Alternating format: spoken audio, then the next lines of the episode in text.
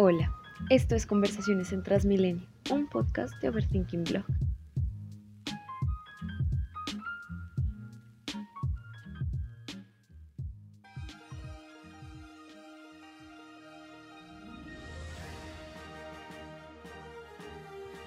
Oh Dios mío, miren al cielo. ¿Es un ave? ¿Es un avión? No, son los blanquitos salvadores que nos salvarán del mierdero en el que ellos mismos nos metieron.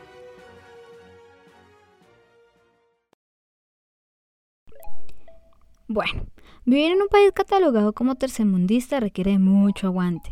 Lejos de querer describir con esto la fuerza o resiliencia de quienes pertenecen a países etiquetados de esta manera, la expresión devela la constante opresión que países supuestamente más desarrollados ejercen sobre estos.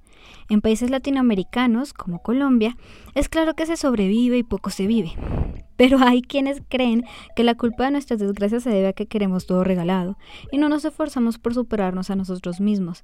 Parece que nos gusta la autocompasión y que somos pobres porque queremos. Seguido de este discurso siempre viene la inevitable comparación con otros países.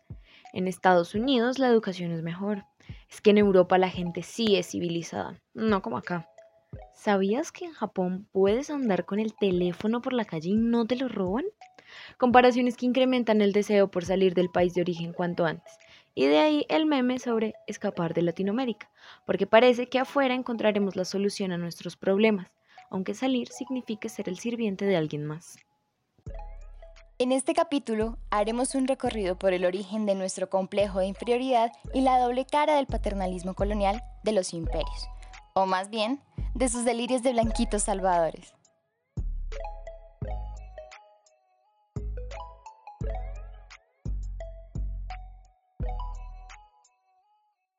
Cuando nací, mamá grande locha me inspeccionó las nalgas en busca de la mancha oscura, la señal del indio o peor, de sangre mulata.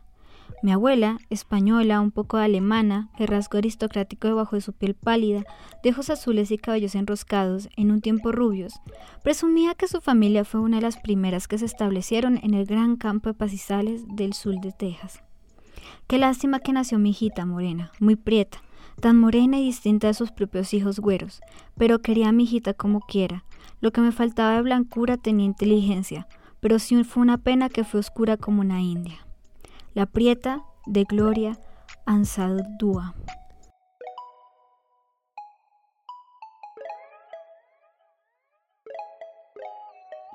¿De dónde viene ese complejo de inferioridad y en qué aspectos de la vida cotidiana se refuerza esta idea de que somos inferiores? Para empezar, hablemos de algo que parece no ser tan importante, pero es el inicio de todo, el concepto de raza. Más de uno se va a caer de culo cuando se entere que aquello que conocemos como raza no es más que una categoría mental nacida en la colonia que legitima la relación de superioridad, inferioridad, dominado, dominante. No, no es una inocente clasificación según las diferencias físicas de un grupo de personas, en un contexto específico, sino una forma de categorizar a las personas según sus rasgos. Y antes de que llegue un blanquito a decir que somos racistas al rechazarlo por europeo, hay que entender que esta forma de clasificación se imparte desde una sociedad dominante hacia la dominada, es decir, no existe algo como racismo a la inversa. Esta forma de clasificación racial sirvió para designar los roles de trabajo. Los altos cargos serían para los españoles y para los indígenas, puestos en libertad por la corona de Castilla para evitar su exterminio, se encargaría de la servidumbre, mientras que las personas traídas a la fuerza de África serían esclavizadas. Así nacería una nueva jerarquía piramidal en la que el europeo se posicionaría a sí mismo en la punta, lo que haría sentir con la autoridad de reorganizar el mundo, tomando su propia historia como vara para medir el desarrollo y la historia de los demás. De esta forma, Europa sería el fin último al que deben llegar todas las civilizaciones, y de ahí que el resto seamos países tercermundistas o en vía de desarrollo, porque parece que para sus ojos imperiales aún nos falta mucho por estar a su altura. Entonces, Teniendo en cuenta que probablemente la mayor parte de los problemas que tenemos hoy en día vienen desde la colonia y que esta pasó hace el tiempo suficiente para que Latinoamérica haya tenido grandes cambios en su estructura y que obviamente los procesos históricos que nos han traído hasta este preciso momento en el que estamos grabando este episodio hacen que las condiciones de vida sean mejores. ¿Por qué nos estamos quejando? Bien, todo lo anterior fue un párrafo inconexo al no saber cómo más iniciar, así que hablemos un rato de estructuras de poder. ¿Se acuerdan cuando el mundo comenzó a explorar nuevos territorios y los europeos llegaron a tierras exóticas y las reclamaron como suyas? ¿Recuerdan cuando los países chiquitos tenían que decidir por cuál de los dos bloques se iban a ir en una gesta de poder por la organización política y económica mundial que amenazaba con una guerra nuclear, mientras las grandes potencias seguían adueñándose de territorios ajenos con promesas de por medio para hacer más agradable el intercambio? Aunque todo esto suena lejos al momento de mencionarlo y tal vez ninguno de los que está escuchando este episodio vivió alguno de los eventos, podríamos decir que la historia sigue siendo la misma.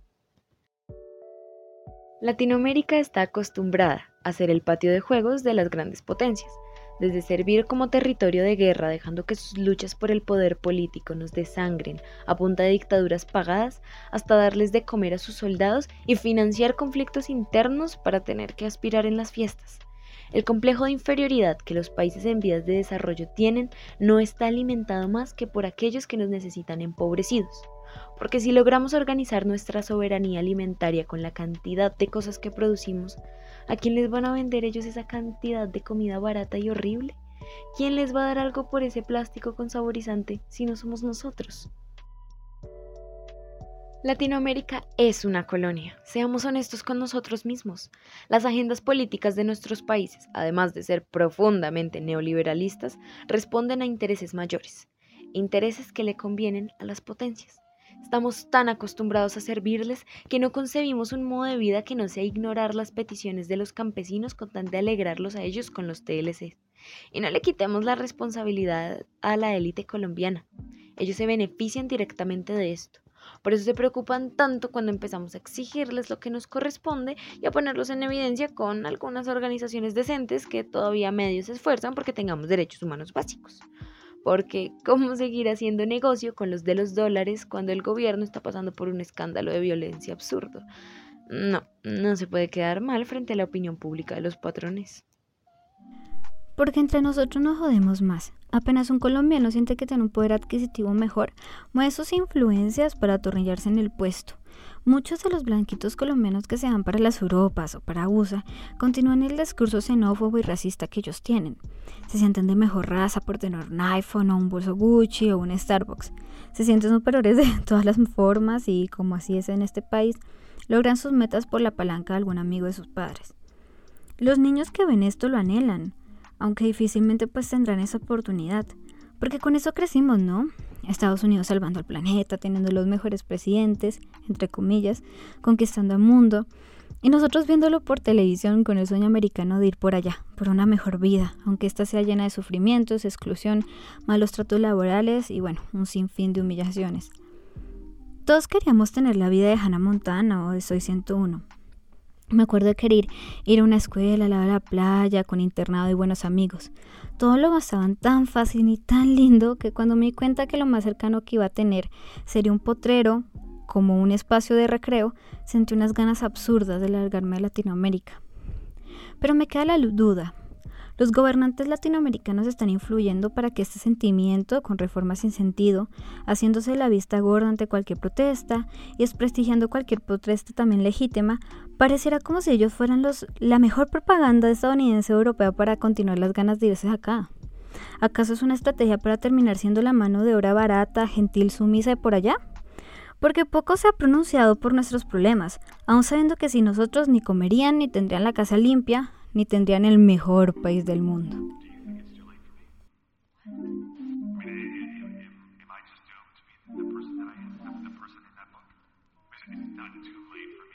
Como decía Miñor, América Latina fue muy novedosa en muchos aspectos. Por ejemplo, solo acá los criollos lograron liberarse de la metrópoli imperial para reproducir la lógica colonial, con lo cual ahora ellos serían los amos y al mismo tiempo los esclavos de Europa Occidental y Estados Unidos. También innovaron en consolidar un esquema de colonialismo interno que hace evidente cuando aquellos que tienen un poder adquisitivo más alto se comen el cuento de que son más europeos y por lo tanto de mejor clase, aunque afuera todos nos vean igual de inferiores. El complejo de inferioridad de los tercermundistas, entre comillas, refuerza el discurso de que existe algo como el progreso y que para alcanzarlo se debe seguir con el proyecto de la modernidad.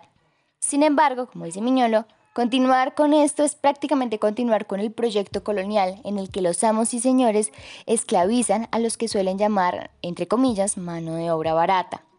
A través de los efectos en los que los, las obreras aceptan y soportan las humillaciones con la promesa de que pronto acabará su sufrimiento y mañana serán menos pobres que ayer. Para explicar mejor esto, Hablemos de la ciudad de Juárez, una ciudad mexicana ubicada justo en la frontera con Estados Unidos. En el artículo Los afectos en los estudios culturales latinoamericanos, cuerpos y subjetividades en la ciudad de Juárez, Ana del Sarto describe cómo la violencia en esta ciudad, al pasar por un rápido, acelerado y brutal proceso de modernización como nunca antes visto, incrementó las políticas neoliberales en los años 80 y se intensificó en los 90 con el cartel de Juárez. Además, la firma y puesta en práctica del Tratado de Libre Comercio en el 94 provocó el desplazamiento de los habitantes rurales que más tarde conformarían una vulnerable fuerza de trabajo migrante. Lo curioso de esta situación es que a finales del siglo XX se decía que Juárez sería el ejemplo exitoso de la globalización neoliberal en Latinoamérica. En cambio, se convirtió en una de las ciudades más violentas. Incluso sus habitantes vivirían en un estado de pobreza y penuria, por lo que verían en Estados Unidos la promesa de un futuro mejor y aceptarían cualquier modo de vida con la esperanza de que ese estado de pobreza sería transitorio. Como dice Ana del Sarto, están convencidos de que su salvación proviene de la misma fuente que produce su miseria, el capitalismo tardío.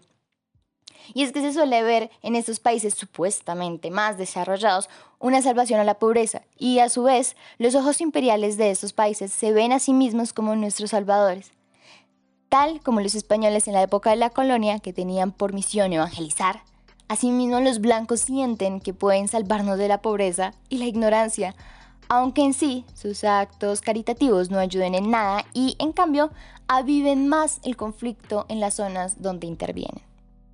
Entonces, dentro de estas condiciones sociales que el capitalismo implementó robándole ideas al imperialismo colonial, teniendo un entramado nefasto de pobreza, promesas vacías y ganas de no sentirse parte del problema, llegan las figuras de hablar por los que no tienen voz, luchar por los pobres. ¿Por qué no cambiar esas frases por visibilizar las voces de aquellos que están siendo oprimidos? ¿De dónde sale este pensamiento de que el mismo que nos generó el problema nos da la solución y los modos de lucha? Porque, aunque seamos parte del colectivo oprimido, somos seres que no comprenden las dimensiones del conflicto e incapaces de organizarse colectivamente? Uno de los discursos que soportan estas ideas es el pensamiento erróneo del abandono estatal. Desde el siglo XX más o menos la mayoría de estados están regidos bajo la figura de Estado Social de Derecho, que entre muchas cosas nos garantiza derechos, representación y que los gobiernos de turno velen porque tengamos vidas dignas. Como todo en esta vida, suena precioso en los prefacios de la Constitución. Pero la realidad es que los derechos nos ha tocado pelearlos desde el inicio. La corrupción nos de sangre y el capitalismo legitima e institucionaliza el silencio por parte de las entidades. El abandono estatal no existe. No le lavemos la cara a un montón de personas que saben lo que hacen. Yo propongo que cambiemos la expresión por violencia estatal sistemática. Hablemos de cómo Buenaventura, el puerto más grande de Colombia, tiene la infraestructura para recibir millones de mercancías extranjeras que no necesitamos, pero que le llenan los bolsillos a don Carlos y sus amigos. Pero no tiene un hospital capaz de recibir urgencias y por eso la gente se muere de camino a Cali. Hablemos de cómo no tienen sistemas de agua potable y de cómo los niños mueren por desnutrición porque el dinero mágicamente desaparece. Este es el escenario perfecto para que un montón de personas que no conocen los problemas estructurales vengan unos meses al año para lavar sus conciencias a costillas de comunidades que son víctimas de un Estado cómplice.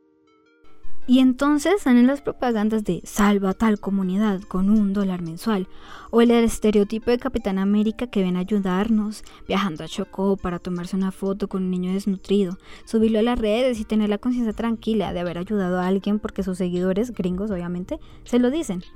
La cantidad de veces que se han lucrado con el discurso de luchar por ellos es aterradora. Películas, series, libros, canciones para crear la paz en el mundo. Mientras ellos aplauden cuando su presidente bombardea países contrarios. Si nosotros tenemos un complejo de inferioridad, ellos tienen un complejo de superhéroes panzones inútiles. ¿Creen de verdad? Lo creen, es que es graciosísimo. Que por ir a las tribus del Amazonas están ayudándose a tener una salubridad decente o por lo menos tener la misma cantidad de priorización para las vacunas. No les echaré toda la culpa. Como dijo Sofía, el Estado perpetúa esta serie arrogante de problemas. Pero no nos vengan ahora a decir que son nuestros salvadores ni nuestros mesías. Cuando la ONU llega a los países del tercer mundo, los gringos se toman fotitos con las mujeres y llevan juguetes para los niños. Estos obviamente se ponen contentos. ¿Cómo no? Ya saben que si dan una buena sonrisa y un baile, los gringos se conmoverán y apoyarán la fundación. Esto no debería ser lo normal. Lo normal sería que todos tuviéramos los mismos derechos fundamentales, que no les toque lucharlos mediante fotos, bailes, comidas y más. No es bonito, no es un bonito camino de superación, es una realidad infernal que los branquitos salvadores enmarcan en sus redes sociales y tachan de su lista de héroes. Y con este complejo de superhéroes, como dice Lore, en el que buscan salvarnos de la pobreza y las desgracias que significa pertenecer al tercer mundo, también está la buena intención según ellos, de salvarnos del comunismo. Es curioso cómo ven en nosotros una comunidad estúpida, incapaz de pensar por sí misma, que necesita ayuda para gobernar, porque, como le explicó Sophie, hay un notorio abandono por parte del Estado que es todo menos nuevo. Así que la mejor forma que encontraron para ayudarnos fue introduciendo la fuerza del capitalismo en la Guerra Fría, como si esta fuera nuestra talba de salvación en el subcontinente latinoamericano lo que llevaría a que se posicionaran Pinochet en Chile, Videla en Argentina y Benzar en Bolivia. Los delirios de persecución de Estados Unidos respecto a esto son tan ridículos que darían gracia si no es porque con esto eh, se perpetuaron asesinatos.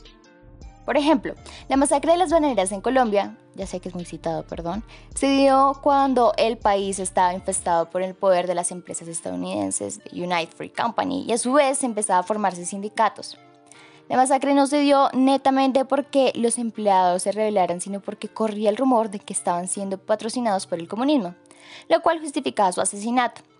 De igual forma, este mismo argumento ha servido para justificar el asesinato de protestantes, niños, supuestamente guerrilleros, y la elección de gobernantes tiranos que nos salvaron del mutado comunismo que es el supuesto castrochavismo. Teniendo en cuenta este complejo blanco de mesías de quienes vienen oprimiéndonos desde hace mucho, intentemos describir el arquetipo de héroe que se nos suele vender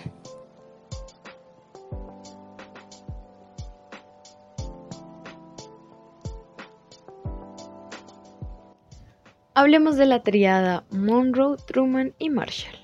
El primero, James Monroe, fue presidente de Estados Unidos en el periodo de 1817 a 1825. Por esta época se temía el regreso de los imperios coloniales, por lo que el país yanqui de la mano de Monroe saca una doctrina en la que básicamente decían que los esfuerzos por colonizar y explotar Latinoamérica iban a ser vistos como actos de agresión contra Estados Unidos. Esta política internacional ha sido desestimada por algunas administraciones y abrazada por otras. La cosa está medio ambigua, pero de lo que estamos seguras es que, además de ser un dogma absurdamente paternalista, es una herramienta de control que legitima la intervención extranjera militar. Por otro lado, al término de la Segunda Guerra Mundial todavía habían bastantes problemas, pero dos de ellos eran los más temidos. La recesión económica que se les venía encima a causa del papel que desempeñó Europa Central en ella y el avance del temido comunismo en Europa del Este y la amenaza de continuar la expansión. Así que en 1947 Estados Unidos decide poner en marcha la doctrina Truman y en ella el Plan Marshall. La base de ellas era apoyar militar y económicamente a los pueblos que se resisten a intentos de sometimiento interno o externo, siempre y cuando esta presión pusiera en riesgo el capitalismo occidental. La cosa es que los países aliados empezaron a recibir préstamos económicos con bajos intereses con la condición de instalar programas gringos para evitar las desigualdades que pudiesen orillar a los obreros a buscar los ideales socialistas que estaban promulgando y promoviendo en ese entonces la Unión Soviética. El plan tuvo éxito y Estados Unidos se convirtió en la potencia militar y económica que es hoy en día. Transnacionalizó el capitalismo y no detuvo su plan ahí. Lo lanzó a Latinoamérica porque ya se habían dado cuenta como de a pocos desde la Revolución Mexicana hasta el impulso tan inmenso que fue para los movimientos sociales de izquierda la Revolución Cubana, que tal vez podrían perder el control que tenían sobre la mitad del continente. Estas políticas exteriores institucionalizaron y lo peor, hicieron legales a punta de textos ambiguos la intervención militar y el control político sobre países más pequeños y menos poderosos. Al parecer, el miedo del resurgimiento de los imperios era si ellos no eran el que más agarraba. Al final del día, todos sabemos quiénes fueron los que financiaron las dictaduras del siglo XX en América Latina quienes probablemente sigan trabajando por debajo para que continuemos con gobiernos horribles, y los que nunca van a pagar por masacrar países enteros, porque siempre dirán que estaban protegiendo la democracia y cuidando la seguridad nacional. Eso sí, no le lavemos la cara a los militares y dirigentes latinoamericanos. Ellos pusieron la piedra para que la doctrina de seguridad nacional fuera una realidad en Latinoamérica. Pero para todo lo anterior, todavía nos necesitan. Y nosotros seguiremos siendo sus víctimas, su momento de superhéroes y sus ganas de salvar al planeta. Pongamos un caso muy sencillo. En la película El señor y la señora Smith, Angelina Jolie y Brad Pitt se conocen en Bogotá. Por si no lo saben, Bogotá es una ciudad con edificios, pavimentada, con un sistema de transporte público y bueno, esas cosas que nos hace ser la capital. Pero en la película Bogotá era toda una selva, de verdad, gallinas caminando por la calle, llena de árboles de jungla, la gente en camiseta corta y en shorts, como si fuéramos tierra caliente cuando en Bogotá fácil llega a temperaturas de entre 8 y 9 grados.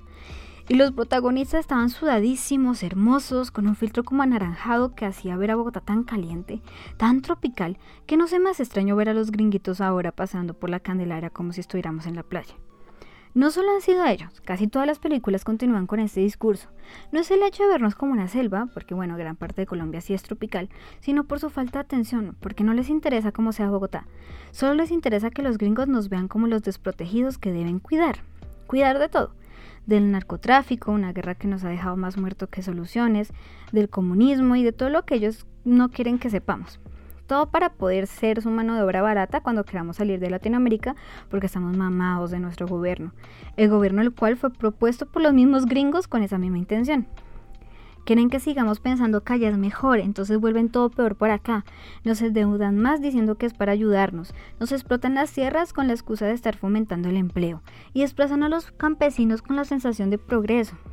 Y entonces, desde las películas y Capitán América y todos los videojuegos que ponen a los gringos como buenos y a los rojos, chinos, rusos, alemanes como los manos, pues nuestro cerebro pues está moldeándose, porque vimos todo esto desde pequeños. Y nuestro cerebrito quiere irse para allá, para tener un sueño americano, para tener una mejor calidad de vida y pues terminar completando su plan. Nos convertimos y hacemos los oficios que ellos les da pereza hacer, que ellos detestan hacer.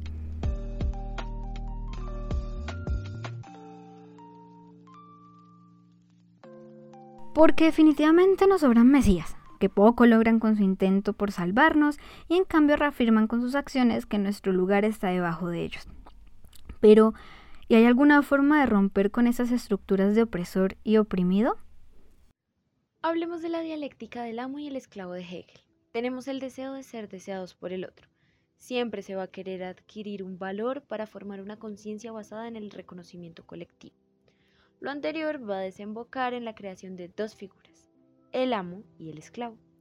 El primero querrá imponerse sobre el segundo mediante la negación de su deseo, y el segundo a su vez terminará por aceptar estas condiciones por el miedo a morir. Así se reconocen de manera bidireccional, uno a través del otro. Cabe destacar que la conciencia que el esclavo adquiere no será propia, sino una impuesta, una vez más por los deseos y necesidades que tenga el amo. En esta pulsión de deseos, el amo quiere tener más poder y aunque muchos esclavos podrían querer cambiar al rol dominante, el fin último de la figura del esclavo colectivo ha de ser la libertad. No estar bajo la tutela de nadie le permite hacerse cargo de sus propias necesidades y deseos. obtiene por fin una conciencia propia. Los procesos políticos sociales que pueden devenir en una soberanía latinoamericana real tienen necesariamente que pasar por la reestructuración de sus propios estados, por la creación de políticas públicas que vayan encaminadas a mejorar las condiciones de vida de las comunidades en general y no solo aquellas que se encuentran más cerca de las capitales. Pero otra vez es desalentador pensar que aquellos que tienen el poder y el capital no lo van a soltar y distribuir como deberían, o que los grandes empresarios que ponen políticos no van a pedir favores que terminan por repercutir en las clases obreras. Creo que la única manera de obtener nuestro fin último será como conseguimos las jornadas laborales, las mínimas reformas al campo y que las mujeres pudiésemos votar. Con fuego, protestas y un cambio en el paradigma mental que nos hemos hecho luego de tantos años siendo ciudadanos de segunda. En otras palabras, solo nos salvará la organización popular.